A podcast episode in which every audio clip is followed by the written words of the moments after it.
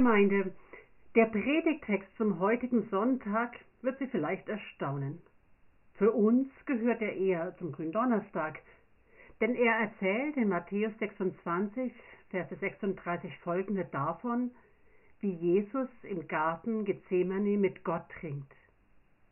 Dieser Text ist neu für den heutigen Sonntag Reminiscere ausgesucht, denn er illustriert quasi seinen Namen, den Gebetsruf eines Verzweifelten.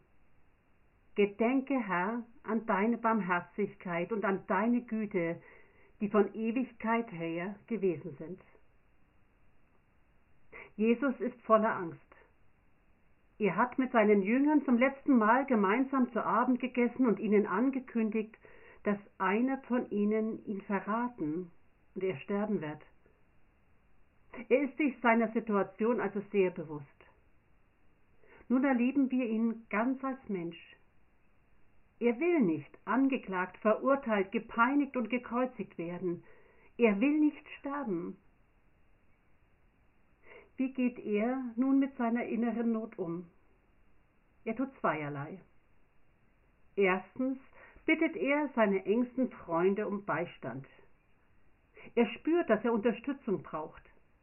Ganz menschlich. Wir kennen das auch. Wenn wir eine Not haben, eine echte Not und Sorge, tut es uns gut, wenn wir sie mit anderen teilen können, wenn wir liebe Menschen an der Seite haben, die uns die Angst nicht einfach ausreden wollen. Noch so gut gemeinte Sätze wie das wird schon wieder oder ist doch alles nicht so schlimm, helfen da meist nicht weiter. Denn wir spüren ja, dass es nicht immer wieder gut wird. Vielmehr brauchen wir Menschen, die unsere Ängste ernst nehmen, sie mit uns teilen und tragen, uns treu zur Seite stehen und gemeinsam mit uns durch die schwierigen Zeiten gehen. Und andere Menschen brauchen uns, dass wir uns die Zeit nehmen, sie durch ihre schweren Lebensphasen zu begleiten. Das ist so wichtig. Jesus hat diese Menschen am Abend seiner Festnahme nicht gehabt. Dreimal trifft er seine drei besten Freunde, die er um seelischen Beistand gebeten hatte, schlafend an. Beim ersten Mal weckt er sie noch, wiederholt seine Bitte, mit ihm zu wachen und zu beten. Beim zweiten Mal resigniert er offensichtlich und lässt sie schlafen.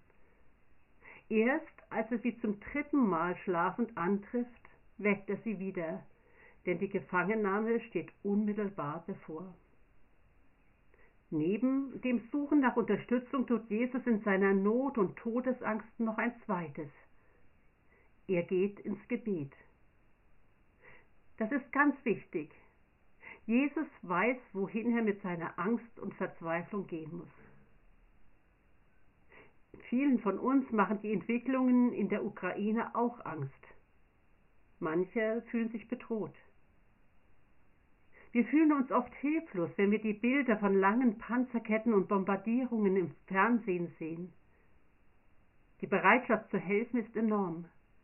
Viele Hilfskonvois sind nach Polen, Ungarn und Tschechien unterwegs.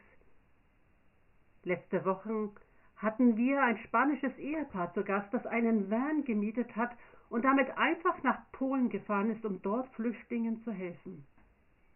Schließlich brachten sie sieben Ukrainerinnen, Frauen und Kinder nach Spanien, wo sie bei Freunden und Verwandten Unterschlupf finden.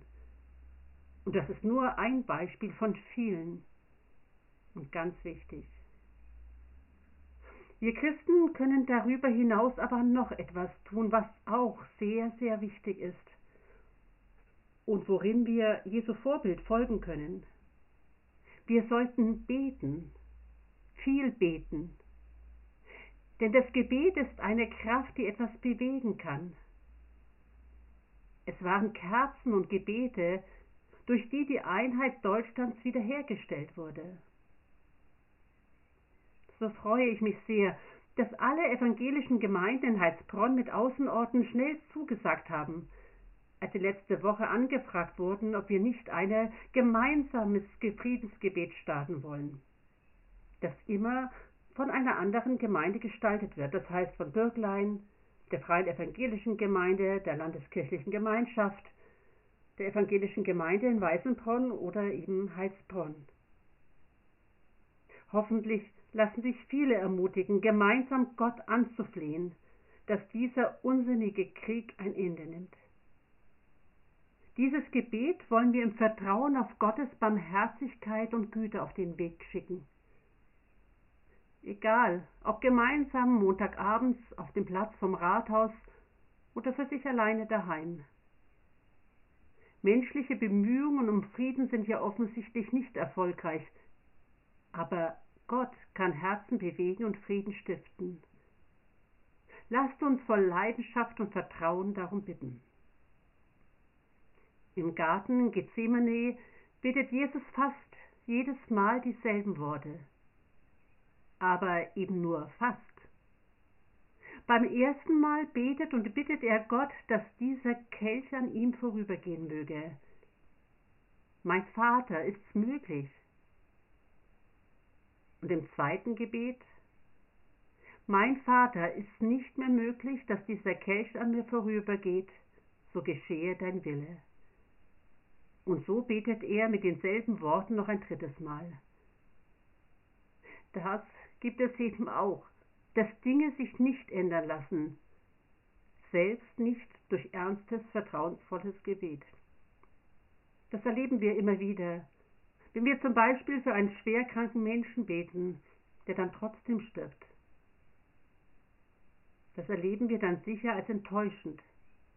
Aber es sollte uns nicht davon abhalten, trotzdem wieder ins Gebet zu gehen. Jesu Gebet, dass er den Kreuzestod nicht erleiden muss, konnte Gott ja auch nicht erhören, denn er war zur Erlösung der Menschheit ja nötig. Und trotzdem war sein Gebet nicht vergeblich. Gebete entwickeln sich. Sie entwickeln andere Gedanken, eine andere Haltung, ein neues Verständnis, wenn äußerlich auch alles gleich bleibt. Was sich ändert, ist Jesu Haltung. Sein Gebet verdrängt nicht seine Angst, im Gegenteil. Sein Gebet lässt sie zu und spricht sie aus. Jesus ringt mit Gott. Sein Ergeben, in das dein Wille geschehe, ist kein Aufgeben, sondern wird zu einem Erwarten. In seinem Gebet liefert Jesus sich nicht dem Menschen aus, sondern Gott. Dadurch kann er dann so souverän den Soldaten entgegentreten. Das Gebet ist wie ein Sieb. In ein Sieb kommt viel hinein.